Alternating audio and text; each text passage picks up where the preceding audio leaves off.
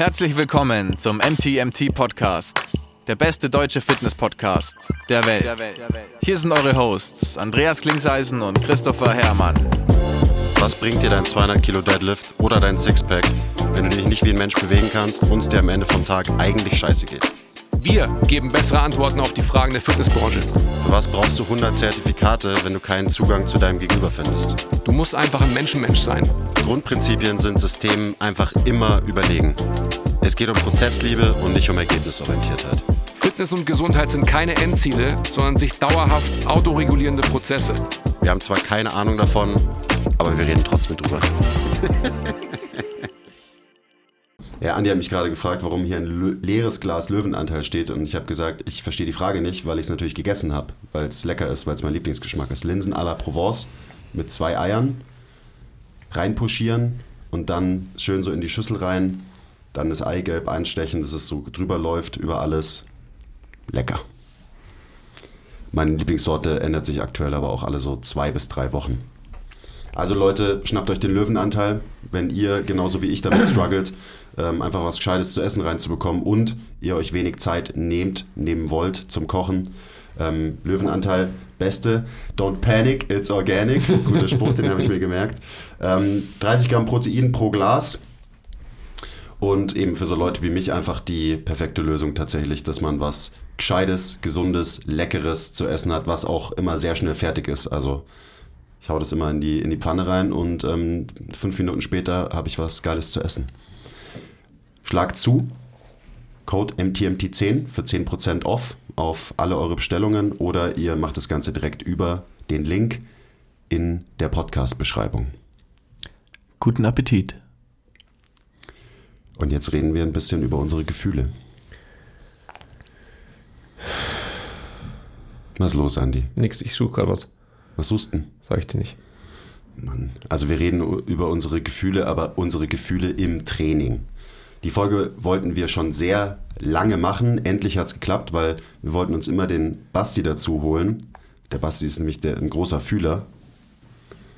Der, der ist ein großer Fühler und, und, hat auch einen großen Fühler. Und das wollte ich gerade fragen. und deswegen sitzen wir hier zu dritt, weil, ähm, wie ihr alle wisst, ich, ich hasse ja Fühlen. So, das sagt das Internet immer. Wieso, wieso, ist der, wieso hatet der Quiz immer so gegen Fühlen und so weiter? Ähm, und es, das ist ein komplexes Thema. Dieses Muskelgefühl, Muscle-Mind-Connection. In welcher Übung macht es Sinn, irgendwie auf Muskelgefühl zu trainieren? Wann macht es keinen Sinn und so weiter? Deswegen kann man das nicht irgendwie in einer Minute so klassisch Instagram-mäßig sinnvoll erklären, sondern wir nehmen uns Zeit und genau deswegen sitzen wir jetzt hier, um über unsere Gefühle zu reden. Und was heißt denn das überhaupt? Muskelgefühl oder so? Was ist denn das so? Ja, sag doch mal. Ich weiß nicht, ich suche hier was. Ich bin, glaube ich, du weißt gar nicht, wie es mich zur Weißglut treibt, wenn wir podcasten und der Andi an seinem Handy hängt. Wie machst du das nur? Ja, das ist eine gute Frage. Das gibt es doch eigentlich gar nicht. Aber ich, wir können ja mal so eröffnen, bin, ich, während der ähm, Andi noch auf der Suche ist. Basti, mein Lieber. Oh mein Gott. In welchen, in welchen Kontexten ja, im Training rein. und erstmal nicht in deinem Training, sondern im Personal Training, in der Arbeit mit Kunden, in welchen Kontexten ist es dir wichtig, dass deine Kunden bestimmte Muskeln spüren, fühlen? Ja, so können wir erstmal anfangen. Ich hätte fast schon wieder noch fünf Fragen in die eine Frage reingepackt, aber wir starten mal so. Dann muss man ja eh jetzt weit ausholen. Ähm,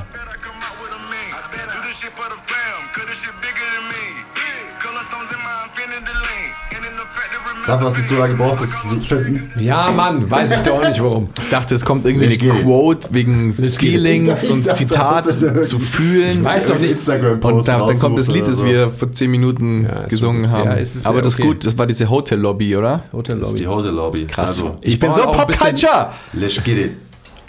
Ähm, Zurück zum Thema. Wie war deine Frage nochmal? Meine Nein. Frage war, in welchen Kontexten du im Personal Training ähm, äh, wo, wo, ist es dir wichtig, dass deine Kunden bestimmte Muskeln spüren oder fühlen? Das ist meine allererste Frage an dich. Hast du da jetzt zu viel Hafermilch drin oder wie? Das ist gar nicht so viel. Du musst nur mehr Kaffee reinmachen. Okay. Mehr Kaffee, dann läuft die Tasse über. Ja, und dann bleibt nichts mehr für mich übrig. Also, let's get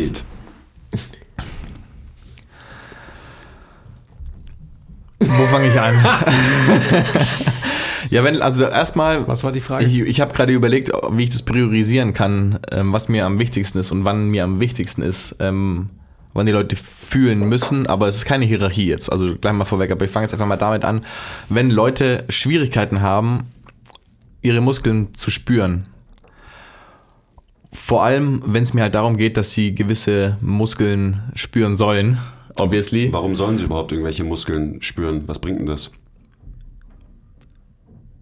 wenn sie diesen Muskel brauchen für diverse ähm, Bewegungen oder wenn ich denke, dass sie einen Muskel vermehrt brauchen, um eine Position zu halten, um ähm, einen anderen Muskel zu entlasten zum Beispiel.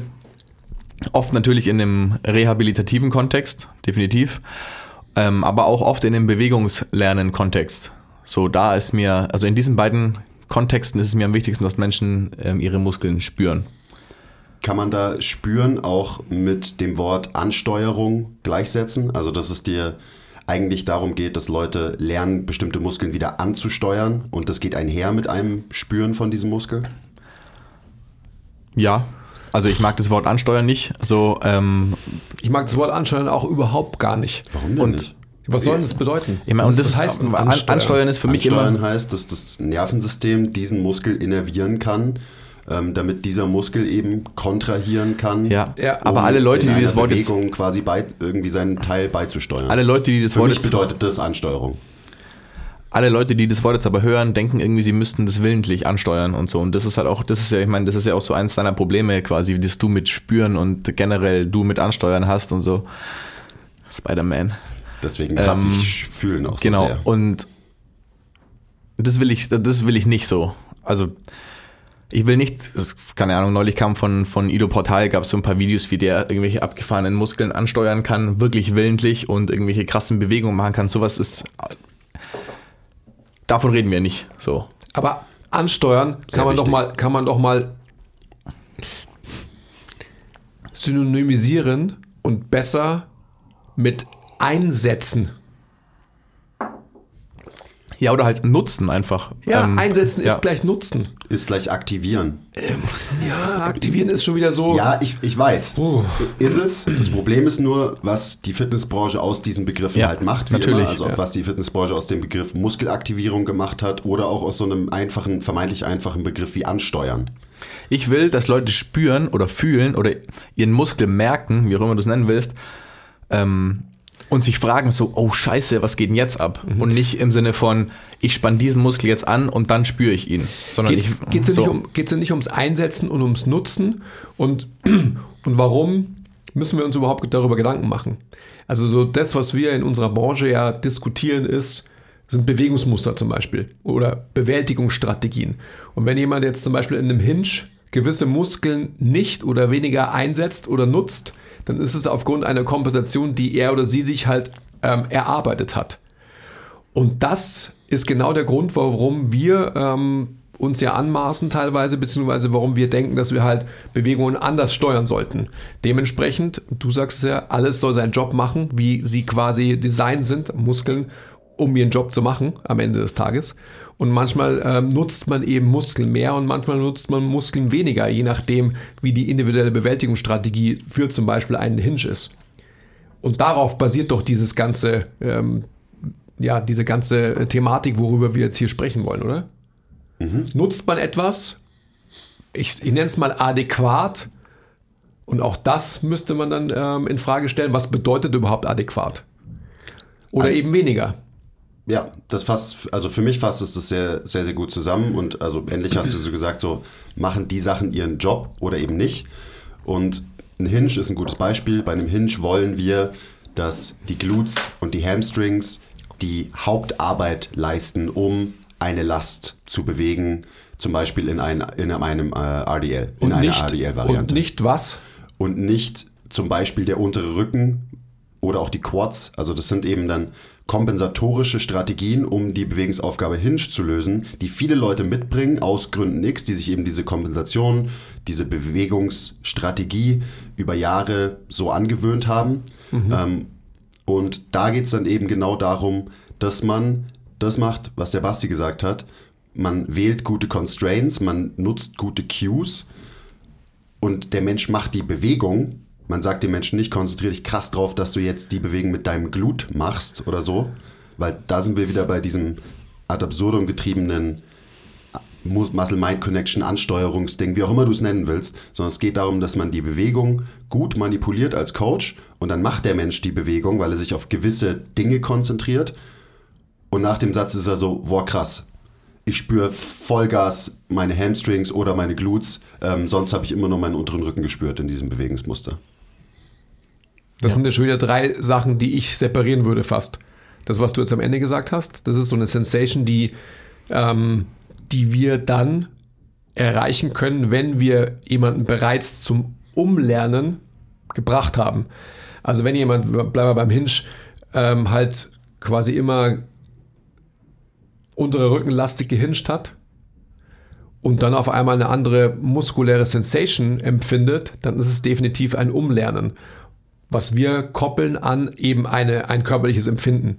Wenn du jemanden hast, der komplett unspoiled ist, der vielleicht auch noch nicht beschrieben ist in irgendwelchen Bewältigungsstrategien, die aus dem Gym herrühren, dann werden wir wahrscheinlich bei diesem Menschen halt viel weniger darauf äh, erpicht sein müssen, weil wir diesen Menschen vermeintlich weniger umlernen müssen.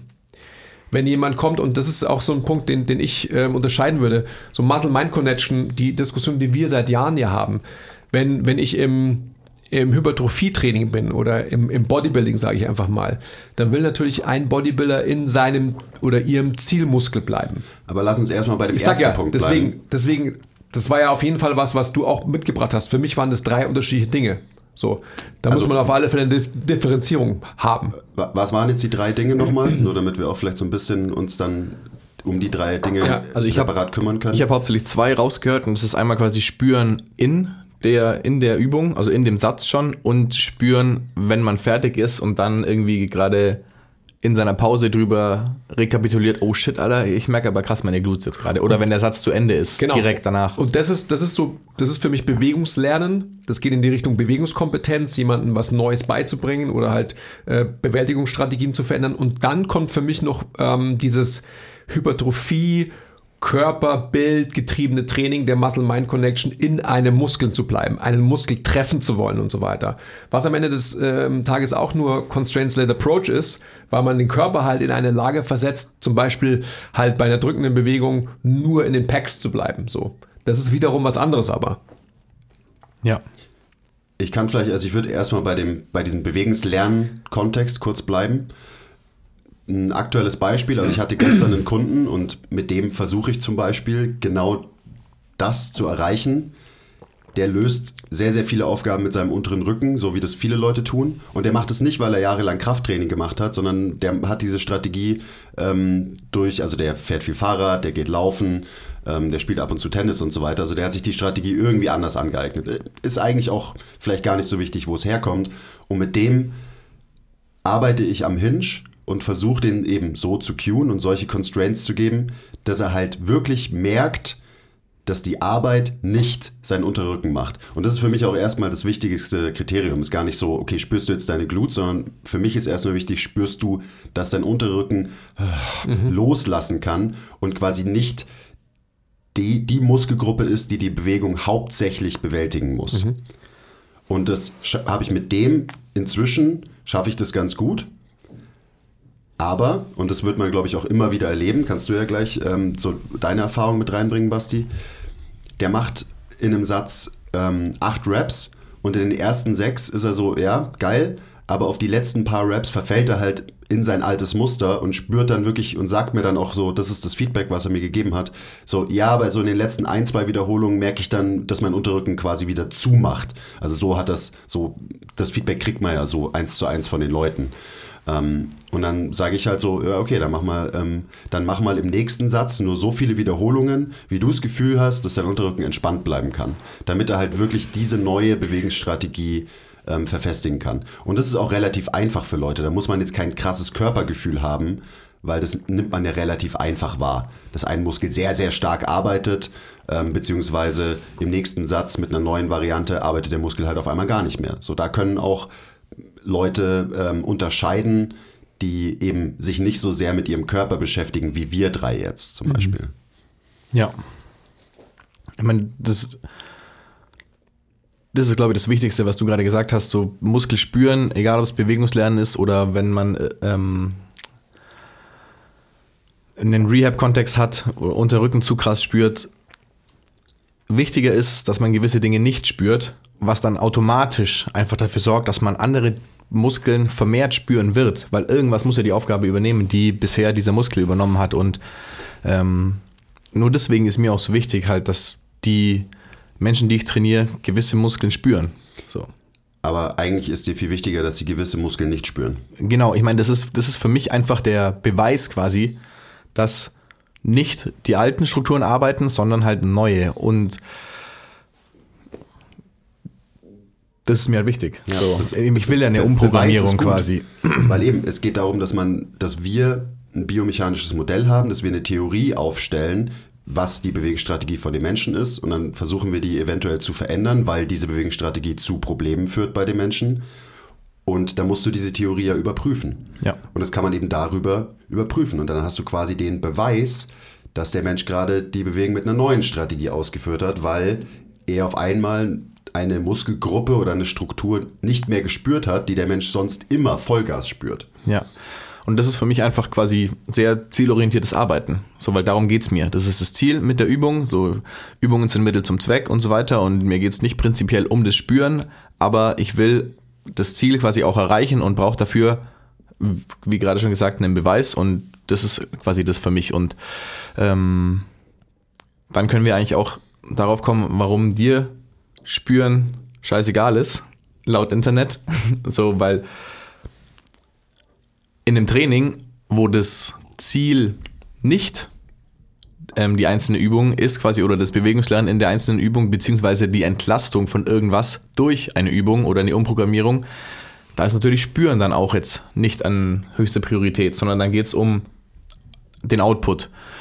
Dann geht es ähm, darum, wofür man diese Übung macht. Kapazität entwickeln, Muskelaufbau, ähm, wobei Muskelaufbau kann man dann auch wieder so argumentieren wie, ähm, oder aus der, aus der Bodybuilding-Perspektive mit ähm, Muscle-Mind-Connection, aber in einem 30-30-Zirkel zum Beispiel, so.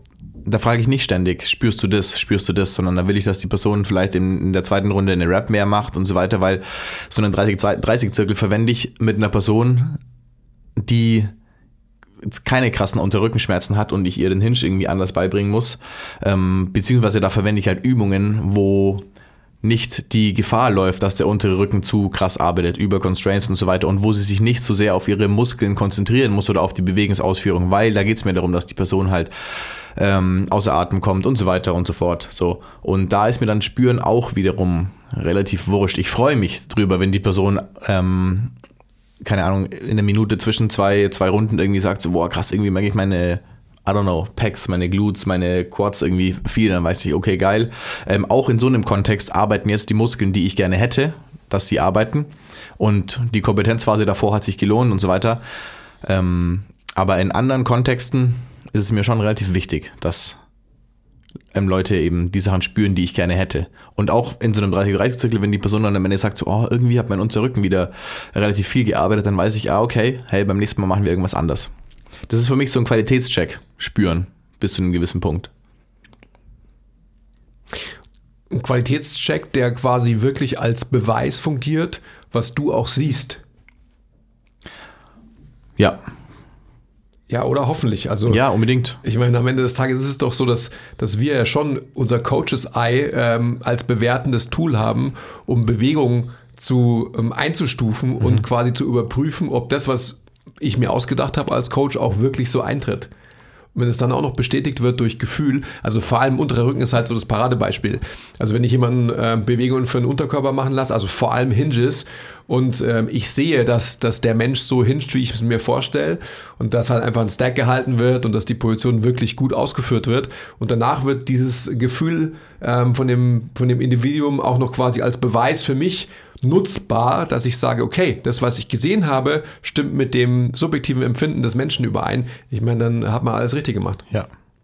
Das ist am Ende der wichtige Punkt, weil wenn es uns darum geht, dass wir Bewegungsqualität verbessern wollen im Training, dann reicht es halt nicht aus, dass wir nur die Bewegung sehen und die aus Gründen X als Coaches beurteilen, als das hast du jetzt gut gemacht, diese Bewegung, oder nicht so gut, sondern wir müssen uns natürlich Feedback einholen in diesen Fällen.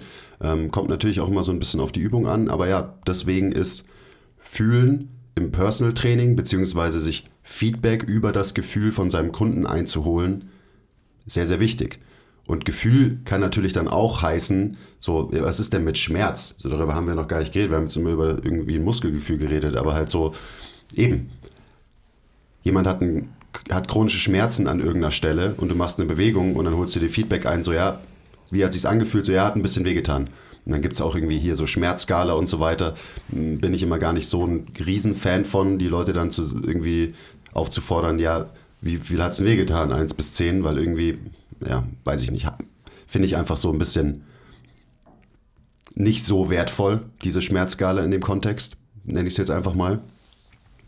Aber ja, das ist genau, das ist am Ende das Gleiche. So, ich muss irgendwie überprüfen, hat meine Übungsauswahl, haben meine Constraints dazu geführt, dass der Mensch halt keine Schmerzen hatte in der Bewegung. Ja oder nein? Wenn ja, muss ich wieder andere Constraints wählen, muss ich meine Übungsauswahl wieder verändern, muss ich vielleicht die Intensität verändern, muss ich halt einfach Dinge verändern ähm, im Training, damit ich dann hoffentlich das Feedback bekomme, dass der Mensch sagt, boah, da habe ich jetzt gar nichts gemerkt. Kein Ich Schmerz. Absolut. Ich würde sogar so weit gehen äh, zu sagen, dass, ähm, dass die Arbeit mit Schmerzpatienten, und jetzt ähm, kommt's, einfacher ist in, im Bewegungen neu lernen, als mit Leuten, die keine Schmerzen haben. Weil einfach der Gradmesser an subjektivem Empfinden und das, was man wiedergespiegelt hat, so viel deutlicher ist als bei Leuten, die eben keine Schmerzen haben, sondern Bewältigungsstrategien haben, wo sie halt sagen, ah ja, ich spüre meinen unteren Rücken mehr als alles andere, so mehr oder weniger. Spüren ähm, heißt ja quasi overworked zum Beispiel auch zu sein. Jemand, der wirklich Schmerzen hat, der wird ganz klar Bewältigungsstrategien gewählt haben, die halt schon so ähm, over-exaggerated sind bei der Person, dass die natürlich zu Schmerzempfindungen führen. Und wenn man dann quasi sich eben alles ausdenkt, was du gerade gesagt hast, gute Constraints, dementsprechend gute Übungsauswahl in einer guten Bewältigungsstrategie dann und dann der Mensch sagt so, okay, ich habe vielleicht gar keine Schmerzen, dann hat man, dann hat man einen richtig guten Job gemacht. Aber ich glaube, dass die, dass das Potenzial, ähm, wenn man halt ein bisschen nachdenkt, ähm, da schneller zu einem positiven Ergebnis auch für das Individuum zu kommen, durchaus groß ist. definitiv.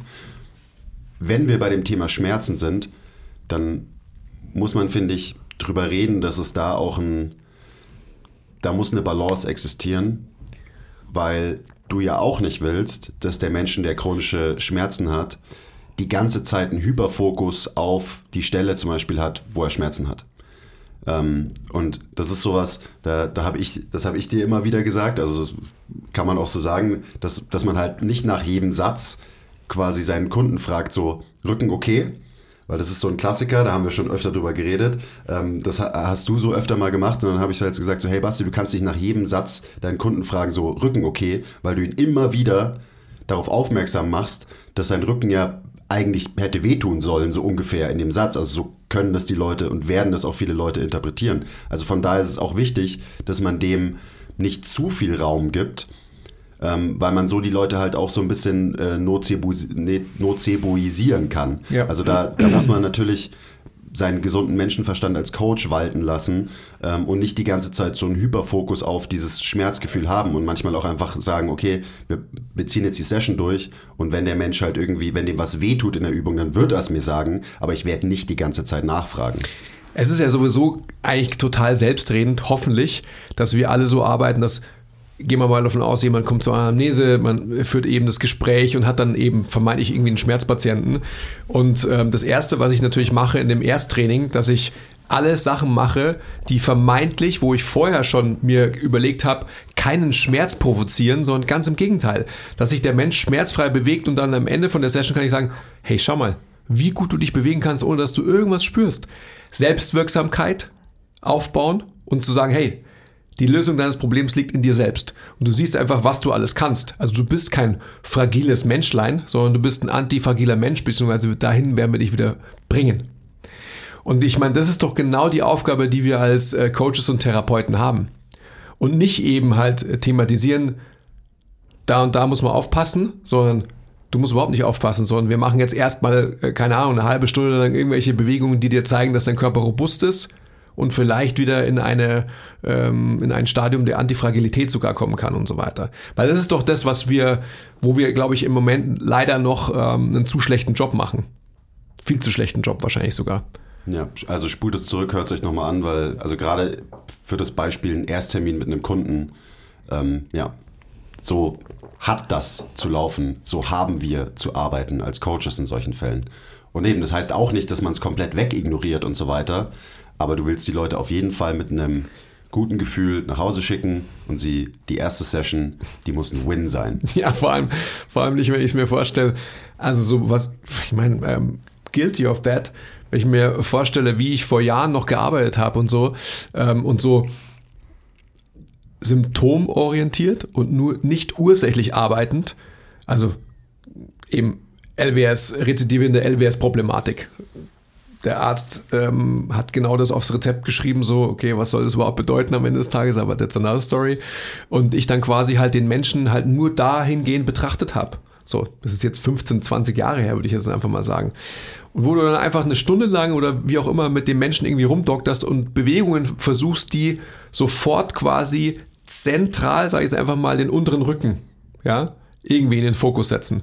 Ich meine, dass, dass der Mensch dann irgendwie halt ähm, pathologisiert wird, so wie es auf dem Zettel steht, und auch in Bewegung ist halt vollkommen klar und so irreführend.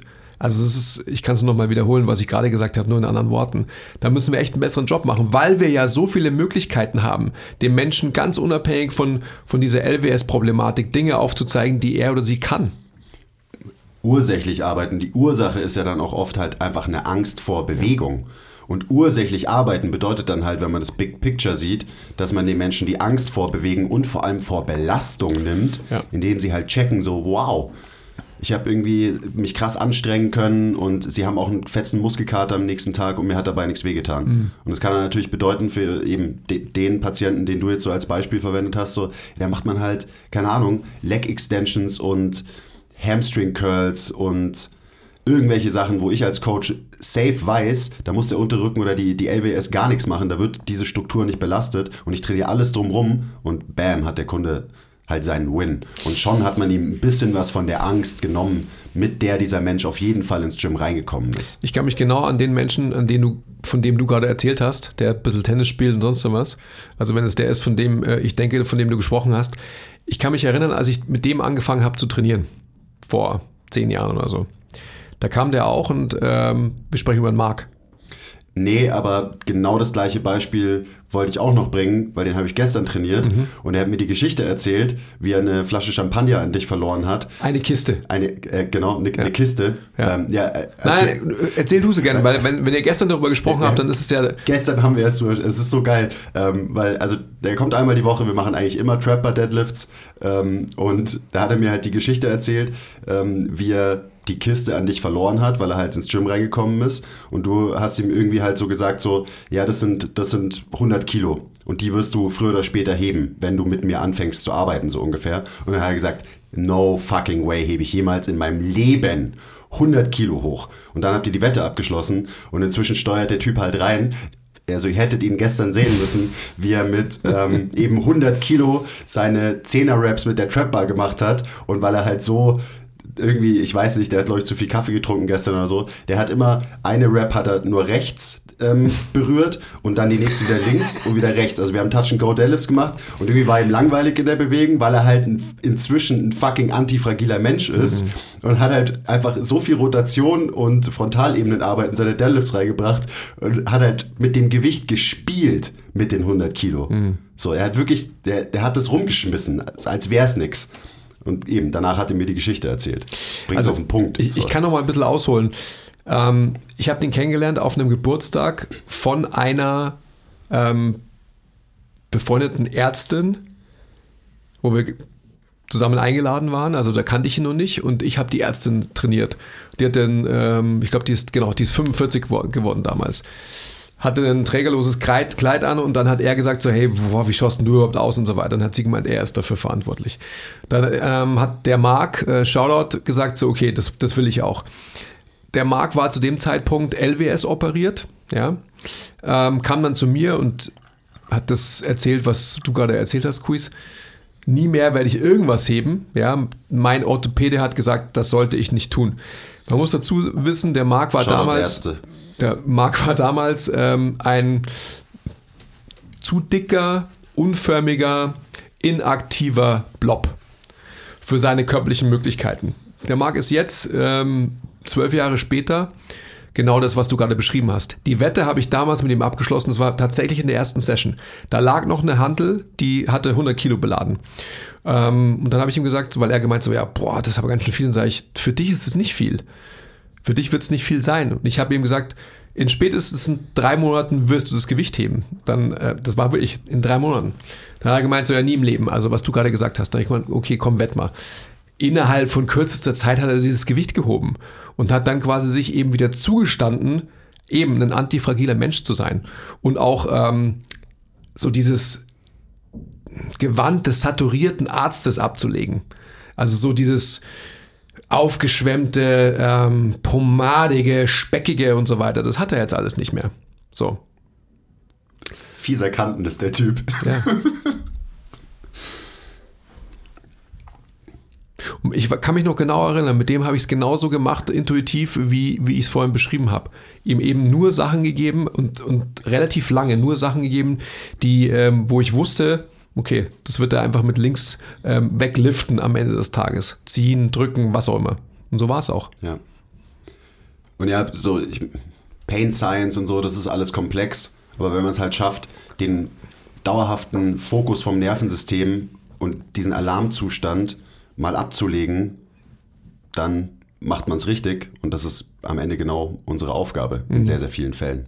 Also eben die Leute davon wegbringen, dass sie die Sache spüren, die sie eh immer spüren, indem man dafür sorgt, dass sie halt andere Dinge spüren und sie auf einmal woanders Muskelkater haben und so weiter und so weiter. Und auch Anstrengung spüren. Also darüber haben wir auch noch nicht geredet. Also halt wirklich dieses gesamte systemische, yo, ich habe mich heute krass ausgepowert. Ich glaube, wir müssen vielleicht den Begriff Muster brechen. Das ist ja so ein negativ äh, konnotierter, ähm, sehe ich aber gar nicht so, weil Brechen halt so negativ äh, bewertet wird. Musterbrechen gibt es ja letztendlich halt in, in jedem Kontext. Wir haben halt den physischen, ähm, aber alles ist alles, wissen wir auch, biopsychosozial oder wie es heißt. Ähm, und was du immer sagst, Basti, alles soll seinen Job machen, so wie es äh, supposed to Job machen ist und so weiter. Und ich denke auch, dass dieses Nichtspüren quasi das wichtige Spüren ist. Und durch dieses Nichtspüren einfach ein Spüren von anderen und neuen Sachen halt eintreten kann. Beziehungsweise auch einfach mal Sachen, die man halt auf eine gewisse Art und Weise gespürt hat, also unteren Rücken, weil da müssen wir auch wiederum aufpassen, dass wir nicht auf einmal hergehen und sagen, bei einem Hinge darfst den unteren Rücken nicht mehr spüren. Also dann pathologisieren wir ja auch quasi diese Struktur der Bewegung auch wieder, was natürlich auch nicht sein darf. Ähm, ich glaube, das ist der allerwichtigste Punkt in diesem Bewegungs-, Umlernungs-, Muster brechen, neue Bewältigungsstrategie-Kontext. Einfach Sachen, die overworked sind, sage ich jetzt einfach mal. Überarbeitet, Ja. überlastet. Ähm, meine Leute, So, ich muss nur live übersetzen. get, get over it. Wirklich. So. Das ist, das ist die wichtigste Komponente in diesem Bewegungskompetenz, Bewegungslernen. Sachen nicht mehr so krass zu spüren, wie man sie vielleicht gespürt hat, um quasi überhaupt den Raum zu schaffen, Dinge so zu spüren, wie sie unisono zusammen spürbar sein sollten. Ja, und dann kommt man an den Punkt, wo man dann, wenn man den unteren Rücken auch mal ein bisschen spürt in einem RDL, in einem Trapper Deadlift, wie auch immer, wo es einem halt ganz egal ist, weil man weiß, ach komm, das kenne ich ja so von früher noch, aber das war jetzt eine blöde Wiederholung und das bisschen ist mir jetzt wurscht, so, weil man weiß, dass es keine nachhaltigen Folgen haben wird. So. Ich finde, das Musterbrechen ist der positivste Aspekt im Leben, den wir Menschen gerade ähm, im Kopf haben können oder erreichen können oder ähm, wie auch immer angehen können, egal auf welcher Ebene. Also gerade wir Menschen hier in unserer, in unserem Teil der Welt, weil, man, das sagen wir auch immer, wir hängen bewegungsmäßig in irgendwelchen Sachen fest und es ist kein Problem, bis es zu einem Problem wird, sei, wird, sei es jetzt Extension, Flexion, ganz egal. Ähm, alles ist immer okay, außer man hängt irgendwo zu sehr. So, es gibt keine, keine schlechten Bewegungen, Extension ist nicht schlecht, Flexion ist nicht schlecht und so weiter und so fort. Ähm, außer man hängt irgendwo zu sehr fest. Und dann hängt man halt in dem Muster fest und so. Und dieses Muster zu brechen, und das ist jetzt, egal ob es eine Bewegungsebene ist, egal ob es eine mentale Ebene ist, wie du gesagt hast, egal ob es im Beruf ist oder, oder, oder, ist einfach das, die krasseste Herausforderung, die es für uns Menschen gibt, heutzutage hier. Hat aber auch die, den größten Reward, die, die größte Belohnung, ähm, äh, subjektiv, ähm, wenn, man, wenn man quasi Muster bricht. So, und niemand und nie ist man an der, in einem Moment oder in der Position in seinem Leben, wo man kein Muster mehr brechen kann, beziehungsweise sollte, beziehungsweise ich sage so, hey, jetzt, geil, jetzt bin ich in einer Situation in meinem Leben, wo ich ähm, kein Muster mehr brechen muss, sondern das ist eine fucking never-ending Story und das wird immer so sein, aber Ja. das ist halt so die Geschichte des Lebens am Ende. Ähm, ich will jetzt gar nicht so Doch, so du, global, darfst du, um so global ja klingen, aber das ist einfach so, es gibt, wir hangeln uns am Ende von einem Muster zum nächsten, das wir immer wieder brechen und das ist wahre Befriedigung wahrscheinlich, die wir ähm, erfahren. So. Mhm. Es ist ja auch nur so, dass Und nicht am Wochenende zum Tegernsee zu fahren. ich jetzt zwei. Äh, übrigens, by the way, das ist ganz, ganz schön. Du fährst doch nächste Woche den Tegernsee, Andi, oder? Ich weiß, nach Sorry. Also es war ganz schön aus dem Kontext herausgerissen, by the way. Ja? Also hört lieber den ganzen Podcast, damit ihr wirklich versteht, was ich sagen wollte. Ich habe äh, dieses Musterbrechen nur so negativ konnotiert. Für mich ist es es auch nicht. Aber gerade im, im Coaching und in der Verhaltenstherapie, ähm, dem wurde oft nachgesagt, dass es halt so was Negatives ist und dass es halt so was eben äh, Verhaltenstherapeutisches ist und nichts Tiefgreifendes. Ähm, aber Potato, Potato und Semantics und so weiter. ja, also ähm, ich wollte es nur noch mal rausstellen. Ja. Und am Ende, worum geht's? Wie immer, um Variabilität. Egal, ob das irgendwelche Gewohnheiten, Bewegungsmuster, Süchte, whatever ist. Wenn du mehr Variabilität hast, weil du eben es schaffst, deine Muster zu verändern, zu erweitern, um mehr Optionen, dann ist es eigentlich immer gut für uns Menschen. It all boils down to Variabilität in allen Bereichen des Lebens. Können wir jetzt schon zusammenfassen, dass wir uns ähm, sehr einig sind und dass das Internet auch nicht denken muss, dass du nichts, äh, dass du äh, massiv was gegen Fühlen hast? Ja, das kann ja jeder, der zuhört, irgendwie für sich selber ähm, entscheiden. Aber was das Internet denkt, äh, wie ich über Fühlen denke, das ist mir eigentlich ziemlich scheißegal. Ich finde es einfach nur amüsant, dass halt gewisse Aussagen ähm, schwarz oder weiß gesehen werden. Und wir merken ja schon, dass wenn es um das Thema irgendwie Dinge fühlen und spüren im Training geht, dann ist es halt sehr, sehr komplex, weil ich meine, wir haben jetzt über einen Kontext geredet und es gibt natürlich noch viel mehr Kontexte, die wir jetzt noch besprechen können. Ähm, und von daher kommt es halt auf den Kontext an. Aber halt ein gewisser Überfokus auf Muskeln fühlen, einfach nur generell, ähm, halte ich halt in vielen Kontexten für überbewertet und in anderen, ich meine, wir haben gerade drüber geredet, ähm, wahrscheinlich für unterbewertet. Und wir sind halt äh, leider sehr ähm, in einer sehr dümmlichen, primitiven Branche unterwegs, wo halt sehr viel immer schwarz-weiß gesehen wird. Und dementsprechend, ja, I don't care. So, das Internet kann weiterdenken, dass ich irgendwie kein Fan von Fühlen bin. Ich bin ein Fan von Fühlen und Spüren im Training, im richtigen Kontext, in den richtigen Momenten.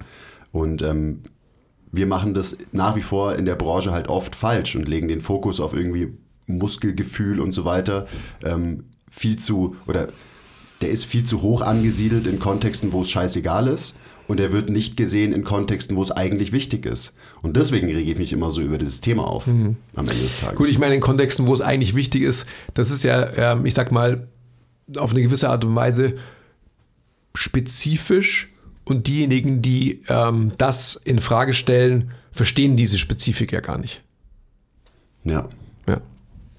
Weil zum Beispiel, wenn wir jetzt einfach mal das Thema komplett wechseln und von Hypertrophie reden, dann bin ich der Meinung, dass Fühlen extrem überbewertet ist. Und das ist ja irgendwie auch, da haben wir schon mal geredet von ein paar äh, Podcast-Folgen, glaube ich, immer mal wieder so ein Thema, so du spürst diesen Muskel nicht bei dieser Übung zum Beispiel. Und da geht es um Hypertrophie. Und da sitze ich dann halt da und bin so, verstehe ich nicht. Wieso musst du denn deinen Muskel spüren? So, du musst den Muskel nicht spüren, damit er wächst. Das ist halt für mich ein Fakt. Ähm, man kann die Muscle-Mind-Connection nutzen, auch für Hypertrophie, eben das, was Bodybuilder machen. Du hast vorhin gesagt, so im Muskel bleiben und so weiter. Deswegen, also gerade wenn es darum geht, einen Muskel zu isolieren, ist das zum Beispiel wichtig. Deswegen strecken Bodybuilder beim Bankdrücken ihre Arme nicht ganz durch, weil sie die Spannung nicht auf den Trizeps umverteilen wollen, sondern weil sie die ganze Zeit die Bewegung so viel wie möglich mit ihren Brustmuskeln machen wollen. Fair enough. Du machst diesen Satz, um isoliert deine Brust zu trainieren. Aber dann ist die Frage eben, für wen ist es wichtig? Vielleicht für Bodybuilder, für diese winzig, für diesen winzig kleinen Teil Ja, aber es sind doch vom Trainieren. Nein, das sind doch alle. Alle sind doch Bodybuilder.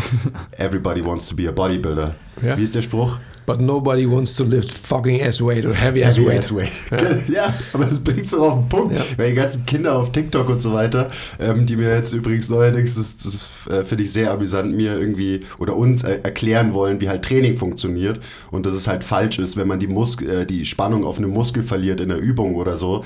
so die, die können halt nicht weiter denken als das, also als Hypertrophie. und darfst selbst, du- aber die darfst du das auch nicht nicht annähernd verstanden. Ja, natürlich nicht, aber die darfst du auch nicht verurteilen. Das ist ja genau die Gruppe, die ich versucht habe, gerade zu adressieren. Ja, ich verurteile die auch nicht. Ich Ja. find's, wie gesagt, ich finde es einfach nur amüsant Ja. am Ende des Aber das Tages. ist genau das, was ich gemeint habe. Und das war auch noch nie ähm, ein anderer Gedanke, den ich zu diesem Thema hatte.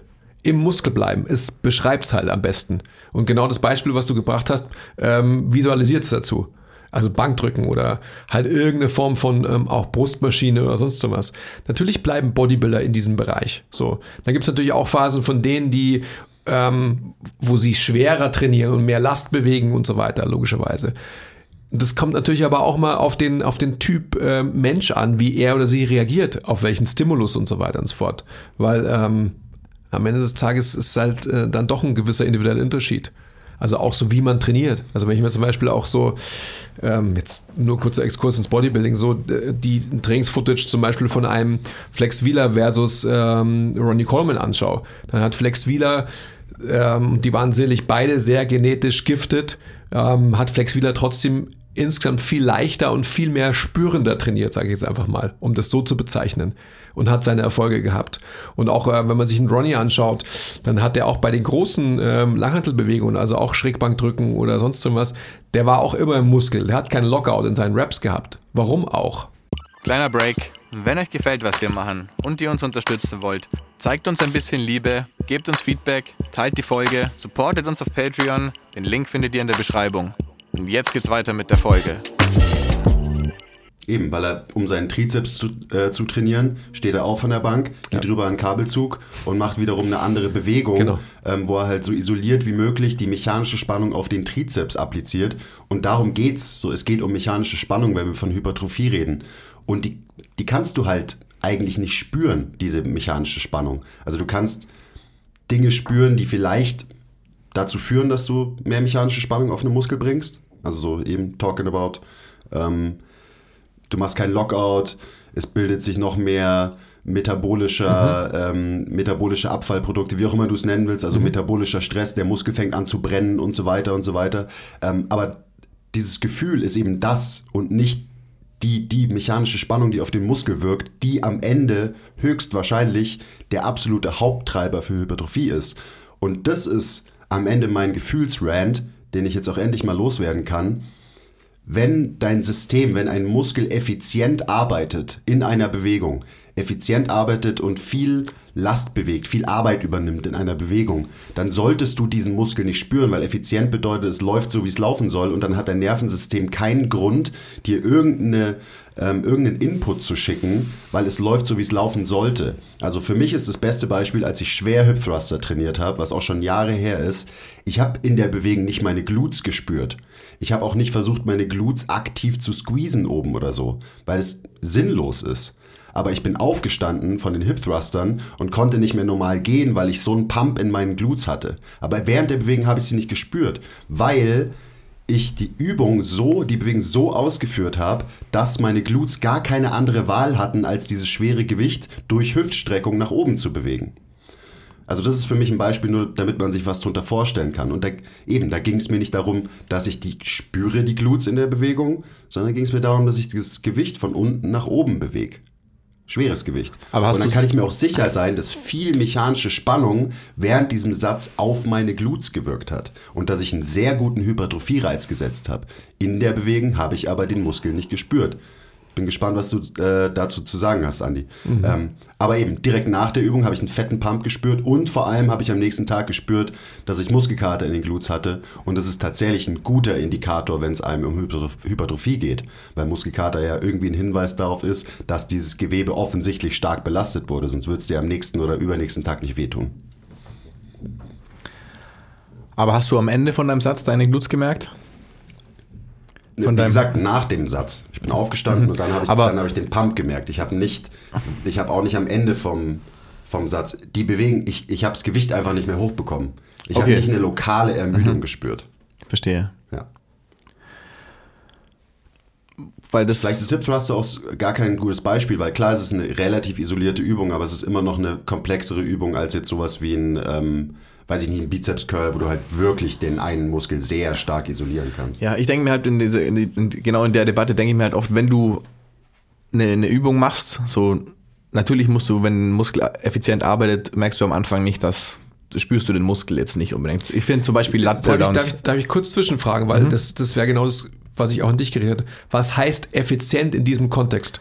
Das ist eine ganz wichtige Frage, finde ich. Heißt effizient, dass man Last bewältigt? Oder heißt effizient, dass man so isoliert wie möglich einen Muskel ausbelastet und so viele Muskelfasern wie möglich aufruft? Beides. Das eine führt zum anderen. Weißt du, äh, dadurch, dass ich quasi viele Muskelfasern aktivieren muss, ähm, kann ich schwere Last bewegen über eine große Range of Motion. Ja, ich, Oder? ich würde dagegen stellen, gerade beim Beispiel Hip Thrust, dass ähm, selbst du, der deinen Körper, ich glaube, sehr gut kontrollieren kann, wirst bei zunehmendem Gewicht immer mehr in eine Bewältigungsstrategie verfallen, dass sie nicht nur Glut gesteuert ist, sondern auch definitiv durch die Hemmys und durch den unteren Rücken.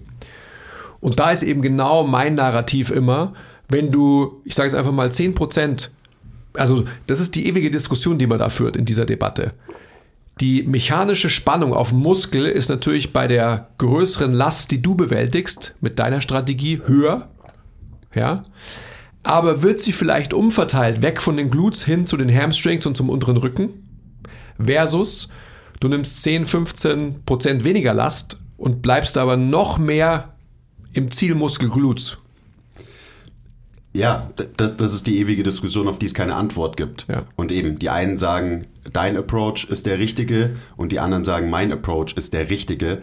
Ähm, am Ende ist ja so die Frage, so was ist der Netto-Hypertrophie-Reiz, den du setzt? Und ich glaube, und da das ist dann so, das ist wahrscheinlich unterm Strich der gleiche, würde ich behaupten. In, in genau diesem Beispiel. Ich konzentriere mich mehr irgendwie drauf, bewege dafür ein bisschen weniger Last, ähm, habe insgesamt weniger eben Tonnage bewegt in einem Satz. Das gibt mir einen Hypertrophie-Stimulus X. Oder ich packe mehr Last drauf, die Last wird ein bisschen mehr auch auf andere Muskeln umverteilt, aber unterm Strich ist der Hypertrophie-Reiz auf die Glutes, den Zielmuskel, wahrscheinlich, also so denke ich darüber nach, weil niemand weiß es, wahrscheinlich der gleiche.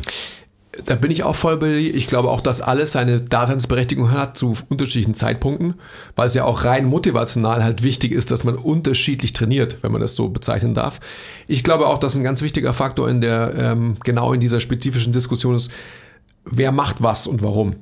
Also wenn es eben halt so Flex Wheeler, Ronnie Coleman, wenn Ronnie Coleman halt jemand ist, der halt ähm, viel Tonnage bewegen kann, weil er halt Bock drauf hat und so weiter und Flex Wheeler vielleicht von seiner in, intrinsischen Motivation so, ach, ich muss mich gar nicht so viel ähm, anstrengen und so weiter, weil, also das hat man ihm ja immer nachgesagt, weil ich bin ja sowieso ähm, gifted as fuck, habe ganz schmale Gelenke und fette Muskelbäuche und so weiter.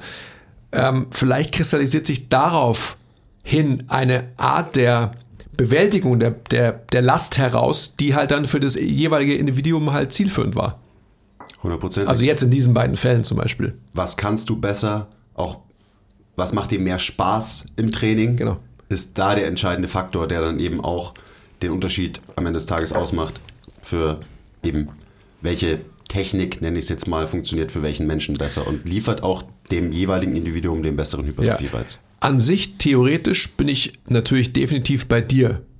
Dass einfach natürlich die mechanische Spannung und dementsprechend eine höhere Last zu mehr Hypertrophie-Reiz führt, weil ich davon ausgehe, dass die wenigsten Menschen ihren Körper kontrollieren können und dementsprechend einfach die Tonnage das Entscheidende ist. Ganz genau, und das, ist ja, da sind wir wieder bei, was ist mein Bias? Mein Bias ist Personal Training mit unserer Population. Ja.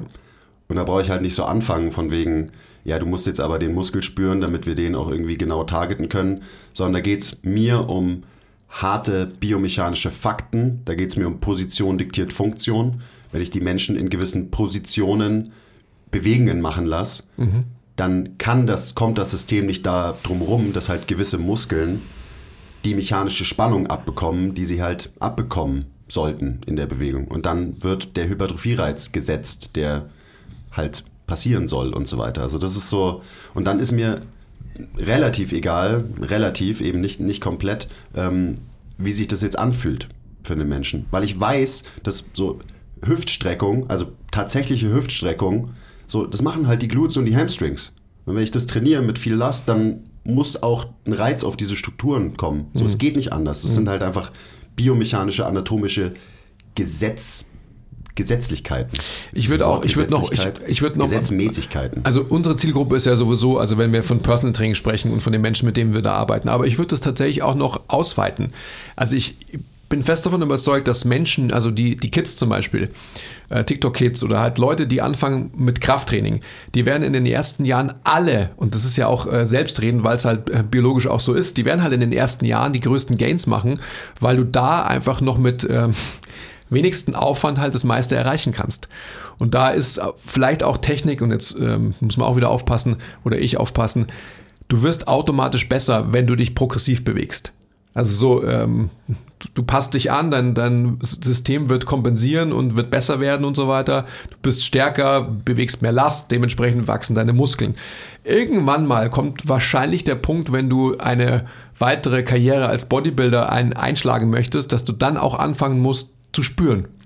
Weil es dann einfach so ist, dass, ähm, und da bin ich bei, bei Effort wieder, ein Bodybuilder wird sich anstrengen müssen, den Muskel isolieren zu können, weil er oder sie am Ende des Tages sonst nicht mehr besser wird in der jeweiligen Struktur, also in dem jeweiligen Muskel. Sonst ist es vielleicht irgendwie ein, ein Blob, der halt, also sorry, ein Blob, ähm, ein Körper, der eher irgendwie wie ein Powerlifter ausschaut, ja, und nicht wie ein Bodybuilder.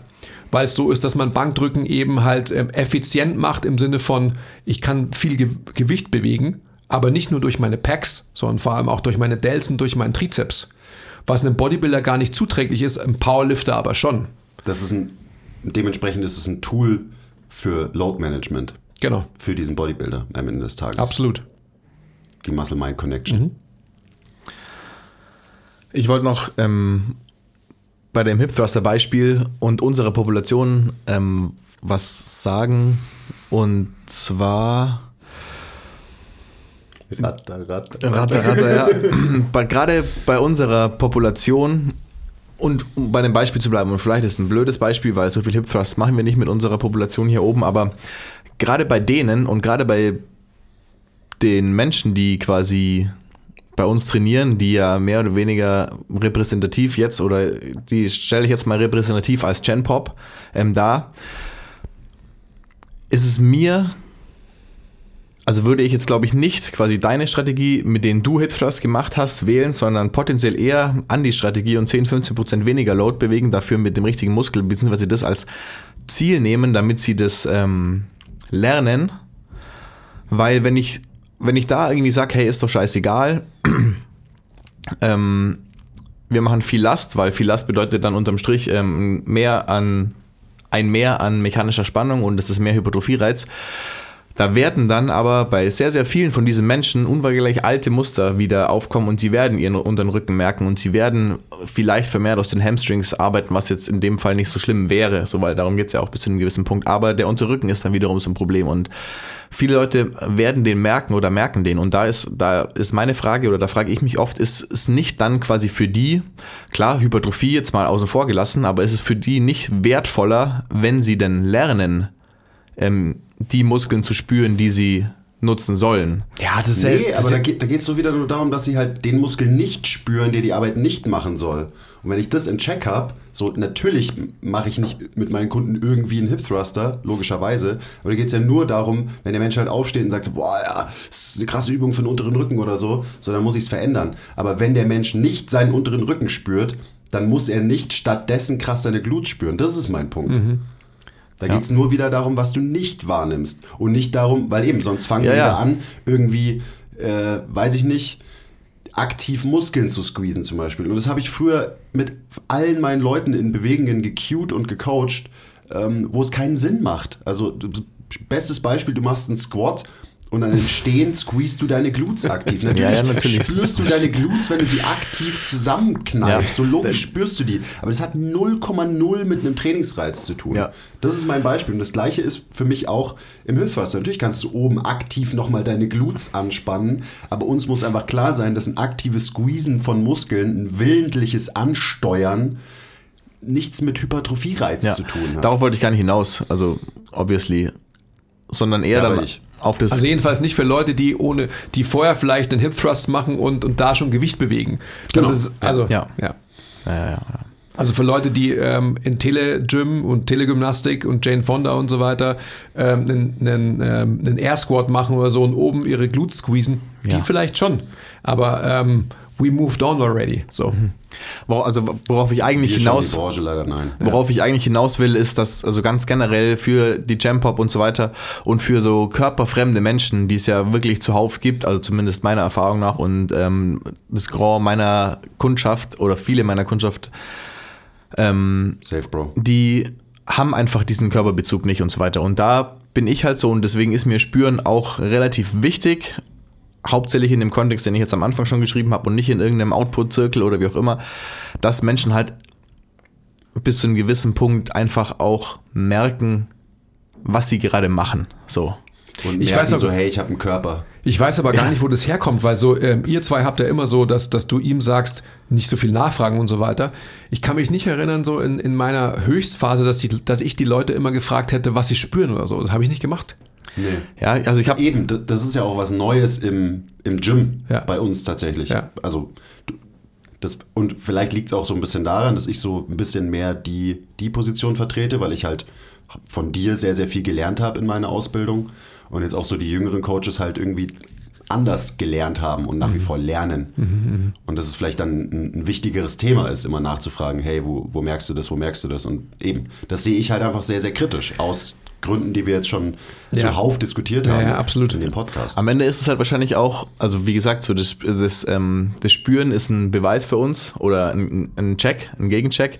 Vielleicht ist das auch eigentlich quasi repräsentativ für eine gewisse ähm, Unsicherheit, die man als Coach hat, um sicherzugehen, dass die Person quasi das macht, was man auch wirklich will und dass man nicht Gefahr läuft, ähm, irgendwas falsch zu machen, in Anführungszeichen, und verantwortlich dafür zu sein, wenn die Person dann irgendwie untere Rückenschmerzen hat und nicht mehr kommt. So, ähm, das ist bei mir wahrscheinlich ähm, gerade bei zwei Personen lange ein Faktor gewesen, zu 100 Prozent, weil ich bei, also bei einer von diesen Personen, ähm, da gab es einen, einen LWS-Pain-Vorfall im unteren Rücken, der so ein bisschen langfristiger war und wo natürlich ich mir dann die Schuld gegeben habe, ist ja egal, ob das jetzt fair ist oder nicht, ähm, wo ich da halt extra sensibel dann dafür war, dass die Person eben nicht mehr irgendeinen Schmerzvorfall im dem Training mit mir im unteren Rücken hat. Und deswegen frage ich da viel nach. Und, und weil ich weiß von der Person, dass sie da so krass viel Angst davor hat. Und mir es wichtiger ist, irgendwie diese Angst wegzukriegen. Und ich sie deswegen aber auch,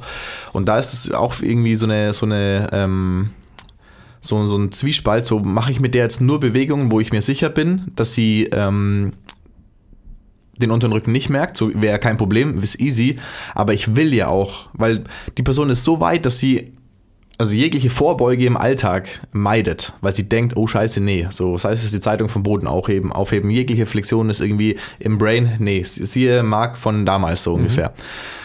Und ich will aber der Person quasi beweisen, dass es absolut kein Problem für sie ist. So. Da kommen zwei total wichtige Sachen zusammen und jetzt sind wir sehr bei dir, ähm, wenn ich das thematisieren darf. Ja, unbedingt. Da Darum kommst, geht's. Da Ja. kommst du als Persönlichkeit, ja, und dann kommst du auch noch mit deiner Prägung. Du kamst zu MTMT aus einem extrem therapeutisch getriebenen Kontext. Und ähm, da bist du wahrscheinlich aufgrund deines Persönlichkeitsprofils halt schon in diese Richtung der Reha navigiert. Ich kann mich auch erinnern, dass wir da Gespräche geführt haben in diese Richtung. Und das hat natürlich dein Naturell nochmal bestärkt. Ja. Der ich. Unsicherheit ist so auch wieder so ein, so ein schwaches, so ein negatives Wort. Das würde ich dir gar nicht anheften wollen, sondern eher ähm, es immer meinem Gegenüber recht machen wollen. Das ist eher auch so ein Basti-Attribut, würde ich sagen. Und dementsprechend auf gar keinen Fall wollen, dass mein Gegenüber Schmerzen hat oder sonst irgendwas. Und das ist ja was, was deine Arbeit bis heute noch prägt. Und ich glaube, also das sind wir jetzt schon sehr, sehr äh, tiefenpsychologisch und das ist aber auch was, was wir halt immer wieder thematisieren, dass ähm, du in deiner Sicherheit und in deiner Erfahrung und dein, deinem Wissen, ja, dir so viel mehr zugestehen kannst, zu operieren, ohne viel nachdenken zu müssen, weil du wirst es eh gut machen, dass du äh, gar nicht darüber mh, sinnieren musst, was du gerade formuliert hast. Gebe ich der Person mehr von dem, wo ich weiß, das geht ohnehin ohne Probleme, oder katapultiere ich sie in eine potenzielle Stresssituation? Das musst du go with the flow. Das muss einfach passieren. Ohne dass es zu konstruiert in deinem Kopf ist. Ja. Tut es mittlerweile, glaube ich, auch. Ähm, aber und deswegen ist es, glaube ich, sehr wichtig, dass wir das jetzt auch gerade thematisieren, weil viele Coaches oder angehende Coaches oder vielleicht auch viele von unseren Coaches ähm, an dem Punkt sind, wo sie da zu viel Gedanken drüber verlieren oder Ja. eben zu ja, unsicher sind, was auch immer für ein besseres Wort jetzt man da nehmen könnte. Und das, deswegen ist es schon wichtig. Und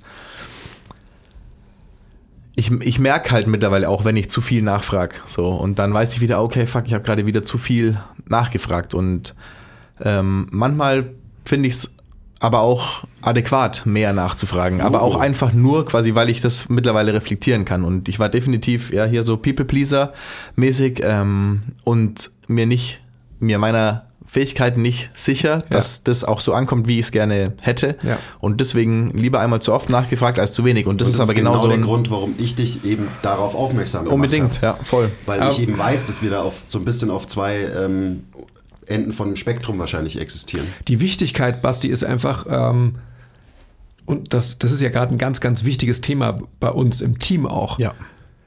Wir müssen die Rolle als Leader 100% annehmen. Weil wenn wir nicht Leader sind, wie können wir einen Menschen aus einer Schmerzsituation herausführen? Können wir nicht.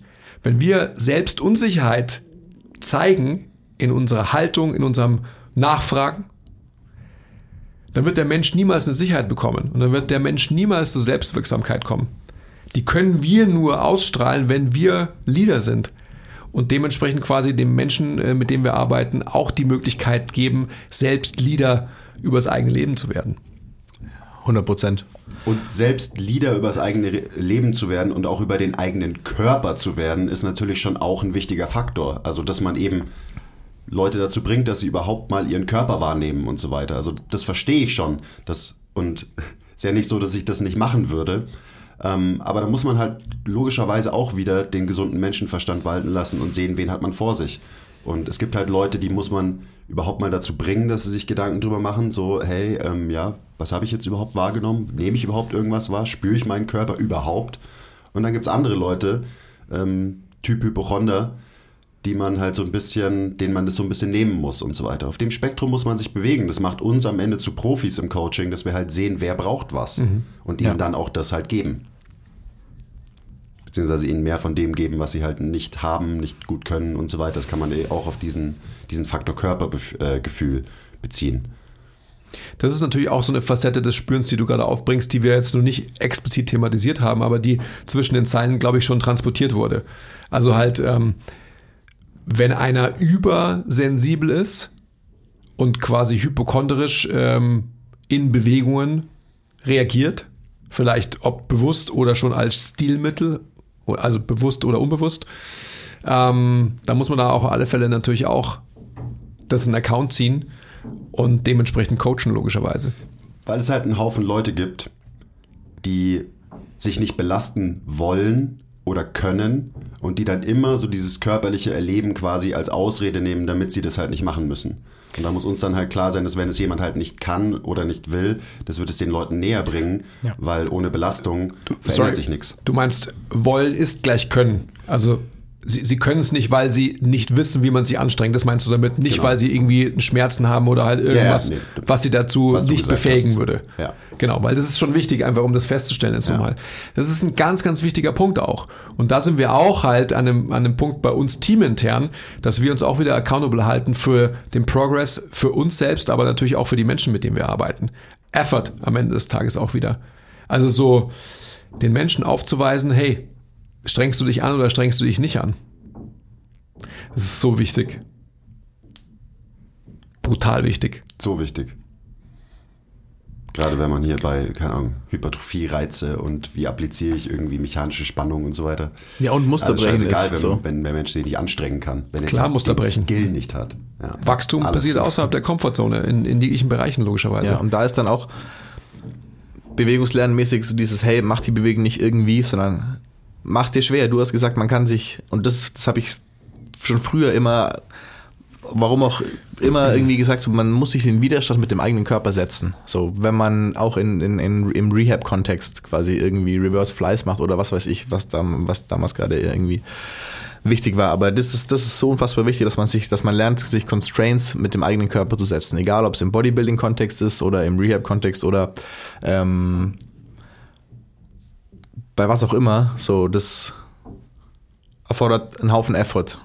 Deswegen Das, was du ja wichtig. extrem lebst in deinem Ja. Training, oder? Diesen Ja. Aspekt. Ich wollte es gerade sagen, also ich, ich glaube, dass es total wichtig ist, also dieser, ähm, den Effort, den man aufbringen muss, um wirklich in einer Bewegung zu bleiben.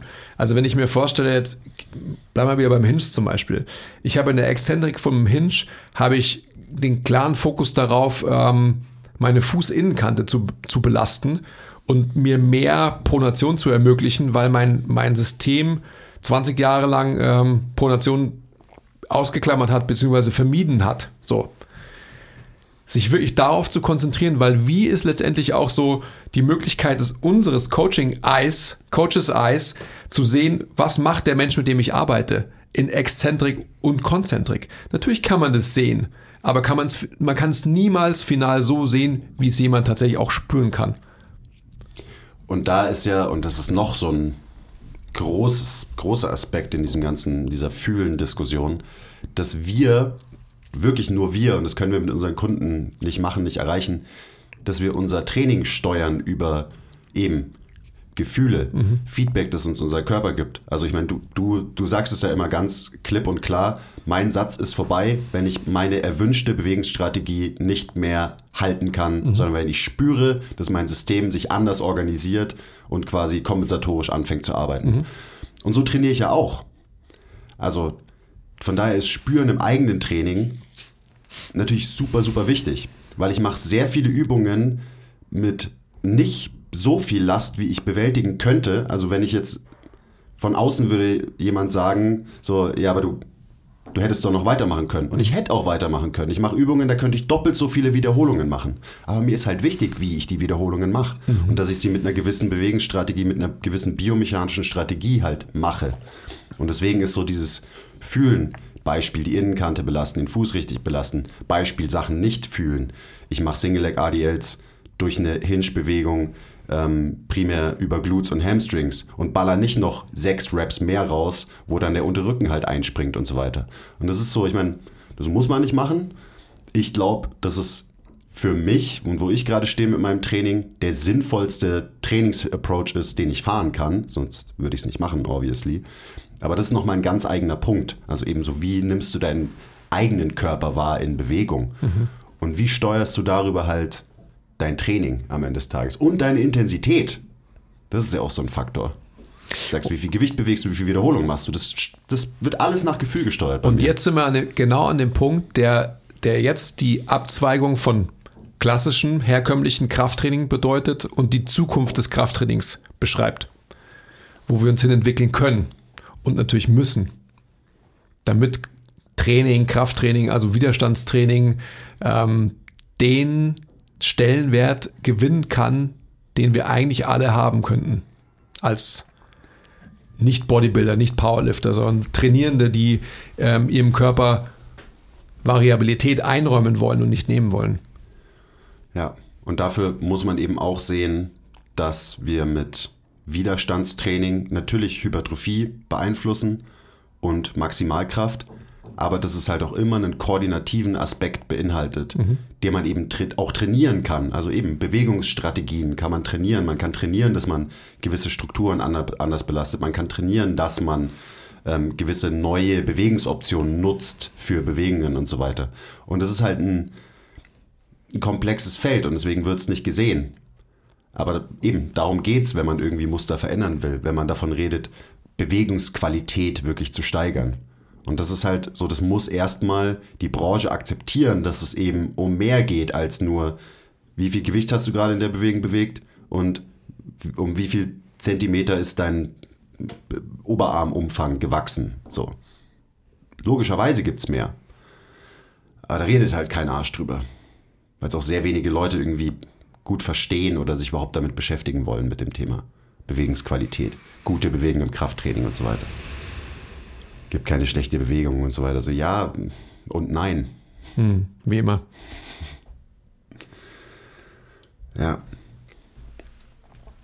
Darüber wollte ich, also, weiß ich, wie lange wir jetzt hier schon sitzen, Stunde.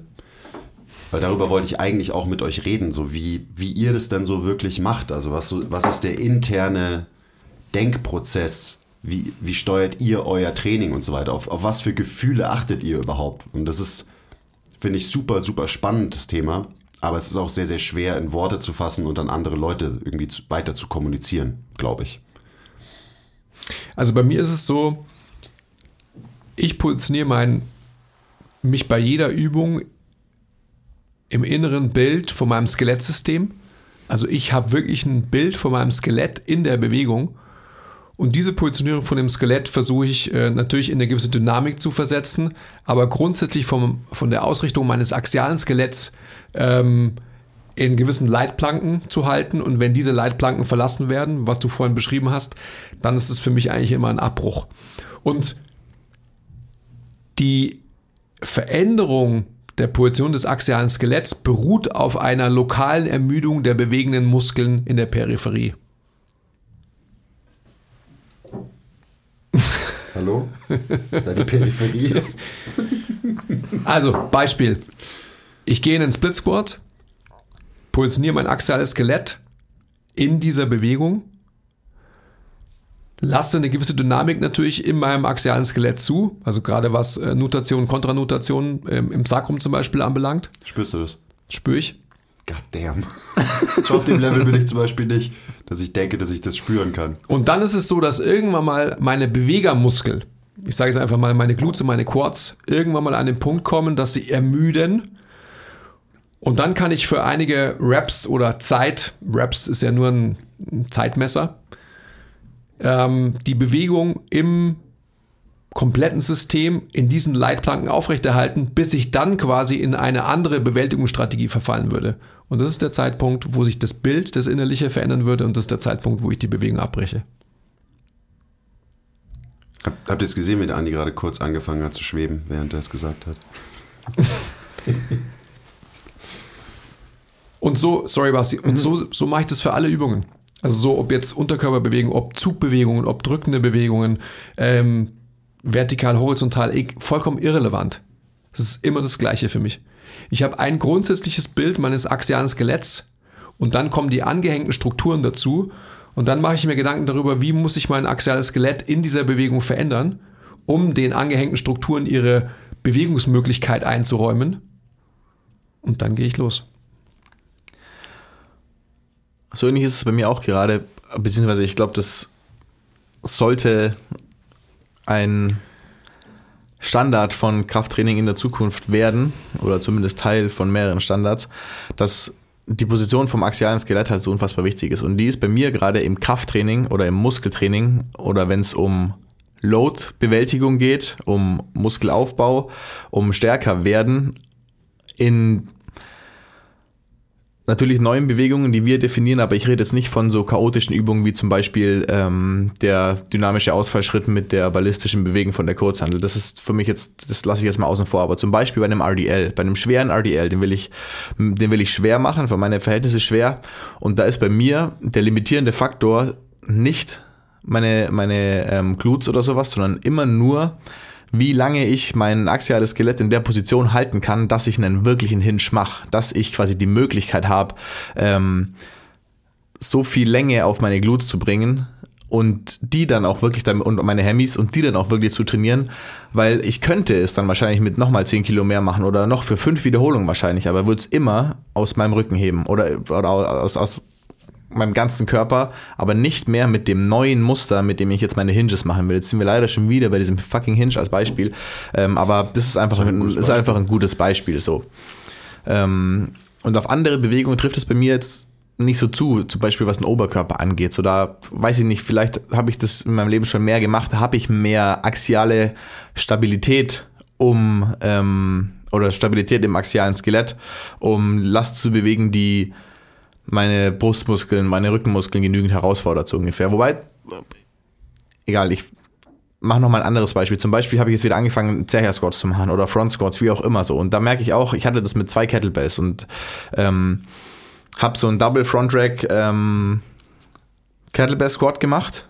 Front Squat quasi mit zwei Kettlebells vom Körper und habe mich da langsam hochgesteigert und irgendwann kommt bei uns aber der, der Sprung von den 24ern auf die 32er Kettlebells und der hat mich halt fertig gemacht. So und nicht, weil meine Beine irgendwie zu schwach waren oder ich nicht genügend Power in meinen Quads hatte, so glaube ich, sondern einfach, weil ich ich konnte nicht mehr aufrecht stehen mit den zwei Dingern nach drei Reps. So und das ist das ist so repräsentativ quasi für die Position vom axialen Skelett, die bedingt halt relativ viel in der Bewältigung von Load, mhm. vor allem wenn man außerhalb von Maschinen trainiert, obviously. So. Und ähm, das ist halt super wichtig. Und ich glaube, dass wenn man aber diese Stärke im axialen Skelett nachhaltig aufbaut, hat es einen mega krassen Vorteil für alle Menschen da draußen. So, ist auch irgendwie auch selbstredend. aber ja. ähm, nochmal wichtig irgendwie rauszustellen, weil ähm, ja, und das, das ist zum Beispiel gerade, was war deine Frage? Was wir im Training gerade spüren. So, und ich spüre ja, das gerade. Was euer Fokus ist, wie mhm. ihr das so macht, weil eben jeder hat da seinen eigenen internen und Prozess. Ich, und ich spüre das gerade in, in jeder Übung. So. Und wahrscheinlich auch, weil ich da durch so meine Trainingskarriere und meine Sportart und so weiter ein relativ großes Defizit hatte, verhältnismäßig. Ähm, wie sehr meine internen Stabilisierungsmechanismen quasi in jeder Übung herausgefordert werden die ich, wie gesagt, kraft- und muskelmäßig mache. Wenn ich jetzt irgendwie Sprünge mache, wenn ich irgendeine andere Übung mache, wo es mir um Bewegung geht und so weiter, ciao Kamera, ähm, ist es was anderes. Aber. Muss man jetzt nur anstecken, oder? Wir ja. können einfach so weiterreden. Das Bild ist halt schwarz auf YouTube. Sorry, YouTube. Ähm, aber wie gesagt, das ist so ähm, kurz den Faden verloren.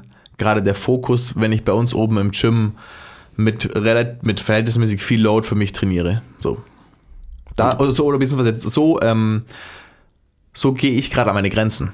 Das, das, das ist meine Grenze gerade. So. Das definiert die Grenze, wie weit ich gehe. Egal ob es Reps sind oder Load.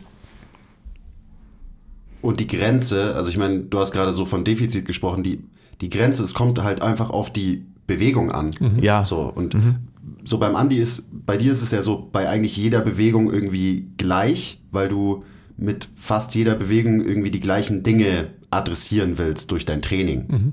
So. Bei mir hat es noch mehrere Ausprägungen. Und jetzt eben, zum Beispiel bei dem Double Front Rack, ähm, Front Squat, wie auch immer, ähm, Dings halt, da ist halt der limitierende Faktor der Faktor, den du auch trainieren willst. Das heißt, du machst den nicht, um deine Quads zu growen. So. Und dementsprechend ist der interne Fokus ähm, natürlich ein anderer als bei einer anderen Bewegung. Und das ist bei mir halt zu 100% so. Ich habe Übungen, da geht es mir um einfach gesamten Output. Da will ich aufhören, wenn ich nicht mehr die Last nach oben bewege. Zum Beispiel gestern Bankdrücken, ähm, reziprokes Kurzhantelbankdrücken. So, ich will einfach Max Reps ballern be beziehungsweise RER 1. Und da ist der Faktor, an dem ich mich orientiere, kann ich die Hantel noch nach oben drücken. So. Da ist es mir dann relativ egal, ähm, ob ich irgendwie meine Position ein bisschen verändere oder so. Ich packe mich von vornherein obviously in eine gute Position. So, ich wähle gute Constraints, dass ich gar nicht zu sehr in eine extreme Position kommen kann. Aber da ist mein Faktor, der, der Faktor, auf den ich mich konzentriere, einfach nur, kann ich die Handel noch nach oben drücken. Da geht es mir um den, den Output, ums bewegte Gewicht am Ende des Tages. Und dann gibt es andere Übungen, keine Ahnung, Front Foot Elevated Split Squats, die ich mache mit nicht so viel Last für mich am Ende des Tages, wo es mir halt darum geht, kann ich gestackt bleiben, kann ich in meine Hüfte geschiftet bleiben, merke ich, dass meine Adduktoren mich da halten, auf der Seite, wo ich in die Hüfte geschiftet bleiben will, kann ich meinen Fuß so belasten, wie ich ihn belasten will. Ähm, könnte theoretisch wahrscheinlich genau die gleiche Übung und es würde ein Laie von außen, ähm, würde es wahrscheinlich gar nicht wahrnehmen, den Unterschied, könnte ich die Übung mit doppelt so viel Gewicht machen für gleich viele Wiederholungen. Aber halt nicht so, wie ich sie machen will.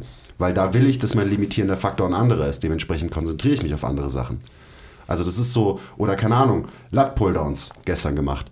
Ähm, ich will, dass mein axiales Skelett in dieser Bewegung seine Position so gut wie gar nicht verändert.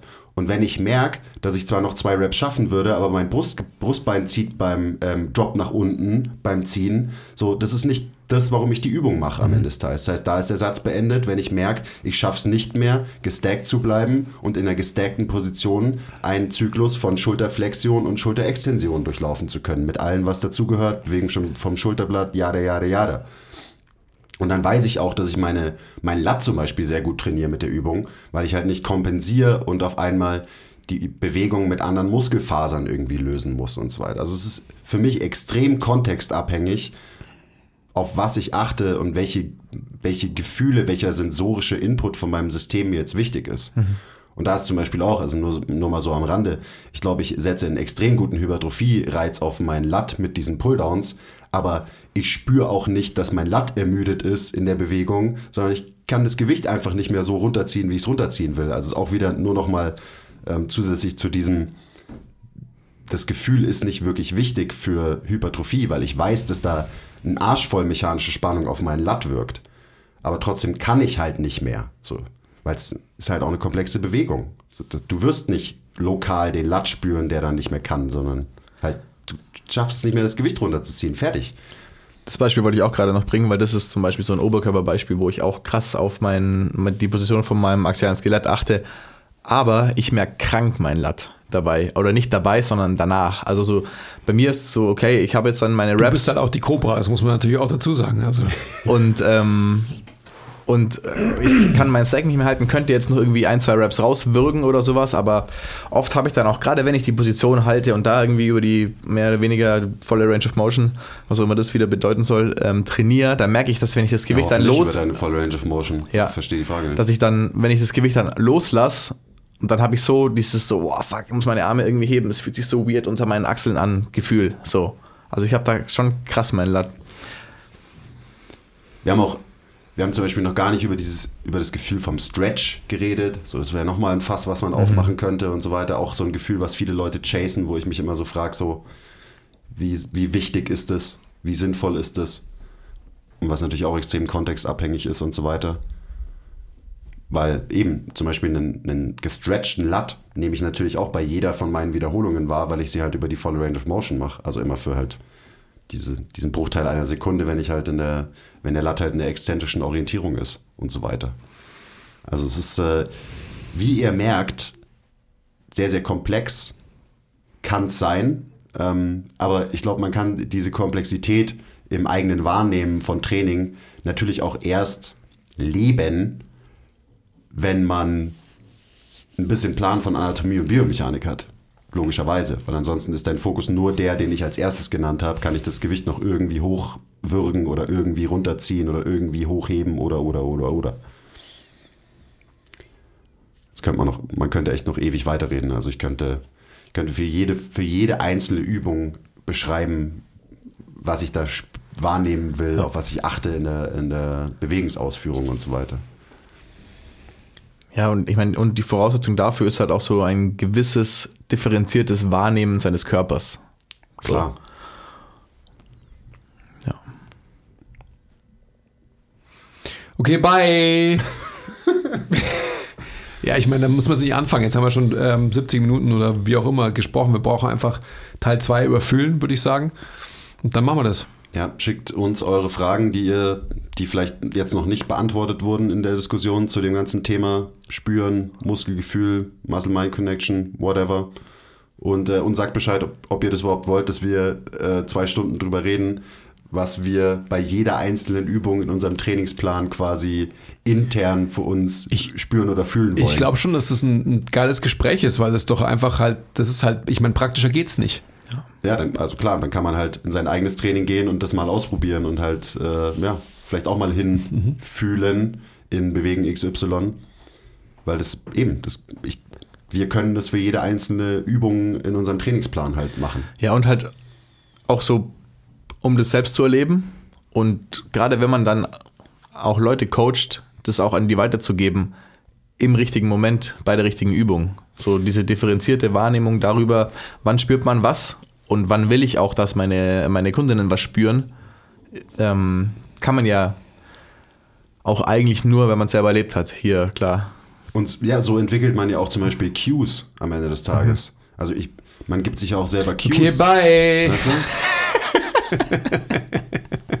Und wenn man sich selber Ja. cute und irgendwie sagt so, boah, ja, ähm, der hat genau das gemacht, was ich wollte, dann, dann gibt man die an seine Coaches weiter und so weiter. Und dann sieht man eben, kann man wieder Feedback und kann man kontrollieren, funktioniert das und bla bla bla bla bla und alles. Ich gar nicht gedacht, dass es so ein deepes Thema ist, hey. Hätte ich um ehrlich auch nicht gedacht. Deswegen ich war ich auch hasse so, ja hey, easy, der. Kameraakku hält locker. Wir reden niemals mehr als eine Stunde. Also mir war es klar, deswegen, aber. Du hast gerade selber gesagt, es war dir nicht klar. Dass wir so lange drüber reden. jetzt?